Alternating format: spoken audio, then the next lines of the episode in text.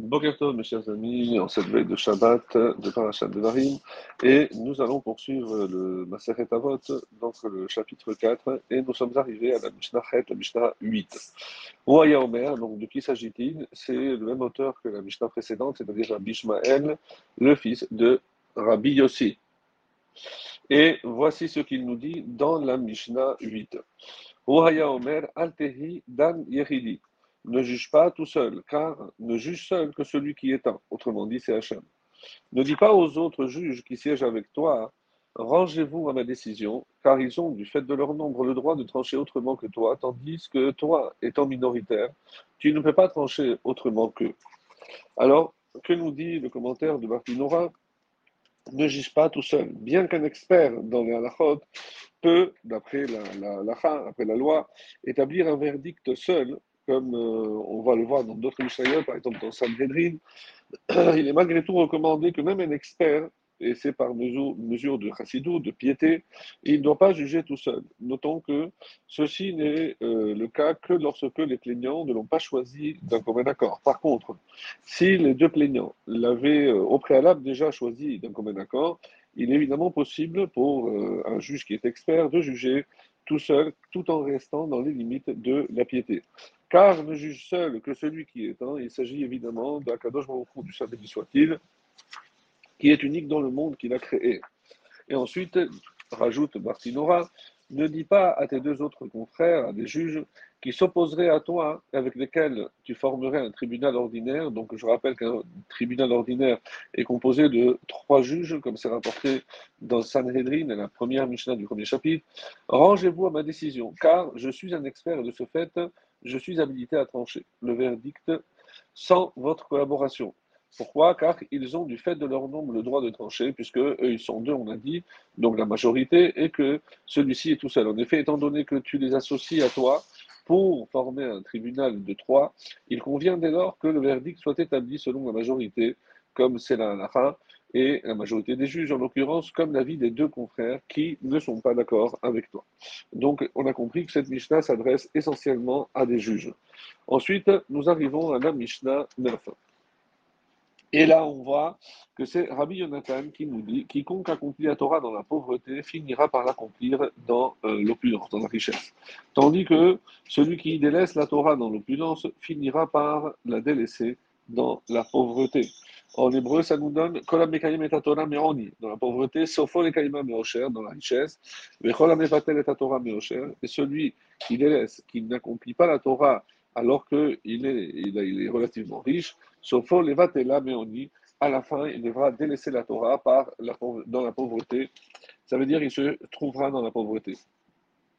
Rabbi Novadia, Barthénora nous dit dans ce commentaire de cette Mishnah 9, quiconque accomplit la Torah dans la pauvreté, c'est-à-dire qui, euh, alors qu'il a du mal à obtenir de quoi se nourrir, délaisse au maximum justement son activité professionnelle, et ceci afin donc de s'adonner à l'étude de la Torah.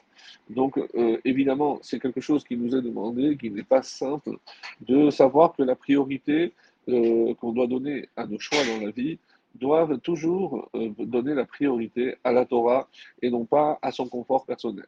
Tandis que quiconque délaisse la Torah dans l'opulence, c'est-à-dire du fait de l'abondance d'argent qu'il détient, il doit donner une fois de ci, une fois de là, et n'a par conséquent pas le temps de s'adonner à l'étude de la Torah. Parce que on sait, comme euh, c'est pas rapporté, que celui qui a beaucoup de biens aussi beaucoup de préoccupations, donc il aura évidemment du mal à s'adonner convenablement à la Torah. Alors, le commentaire du Midrash Shmuel nous dit la chose suivante par rapport à la Mishnah que nous venons de lire de Rabbi Yonatan. L'expérience semble apparemment contredire l'affirmation de Rabbi Yonatan, car au fil des générations, on a vu un grand nombre de sages qui ont observé la Torah dans le plus grand dénuement et malheureusement, apparemment, d'après les conclusions, ne se sont jamais enrichis. Donc ça semble contredire ce que euh, Rabbi Yonatan dit dans notre Mishnah. Et rajoute le Midrash Moël, on peut répondre que notre Mishnah ne parle pas de la richesse matérielle mais de la récompense dans le monde futur. Celui qui accomplit les mitzvot dans la misère recevra dans le monde futur une richesse spirituelle inimaginable qui, à ce moment-là, lui permettra d'étudier la Torah à un très haut niveau. En revanche, celui qui néglige la Torah dans la richesse, ici-bas, souffrira d'une pauvreté, d'une indigence spirituelle dans le monde futur et malheureusement dans les souffrances du Geren, du Gerinom. Selon une autre explication, notre Mishnah se réfère au niveau intellectuel d'une personne, celui qui accomplit la Torah dans la pauvreté, c'est-à-dire en dépit de ses faibles capacités intellectuelles. En Ani et la nous disent nos maîtres que la véritable pauvreté, c'est la, la pauvreté intellectuelle. Donc, même si quelqu'un n'est pas doté de grandes capacités intellectuelles, il finira par les accomplir du sein de la richesse, c'est-à-dire avec sagesse.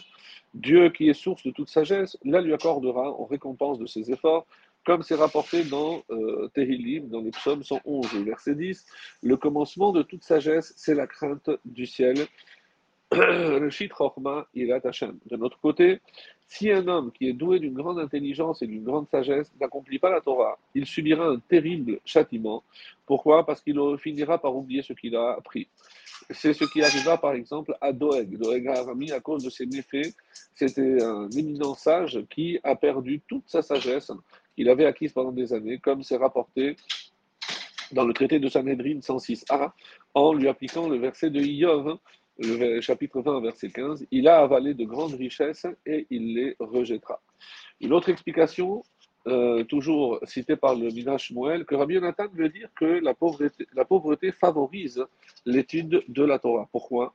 Car un pauvre n'a pas les moyens matériels de réaliser tous les désirs qui euh, seront suscités par son euh, par son mauvais penchant. Inversement, il est plus difficile pour un riche de surmonter son mauvais penchant lui qui a l'habitude de satisfaire tous ses désirs. En outre, ceux qui sont pauvres pour obtenir des plaisirs physiques ou matériels se consacreront plus facilement à l'étude de la Torah que les riches, qui, eux, ont d'autres sources de plaisir. C'est pourquoi l'auteur de la Mishnah emploie ici l'expression euh, mitor aroni, c'est-à-dire au sein de la pauvreté, et non dans la pauvreté.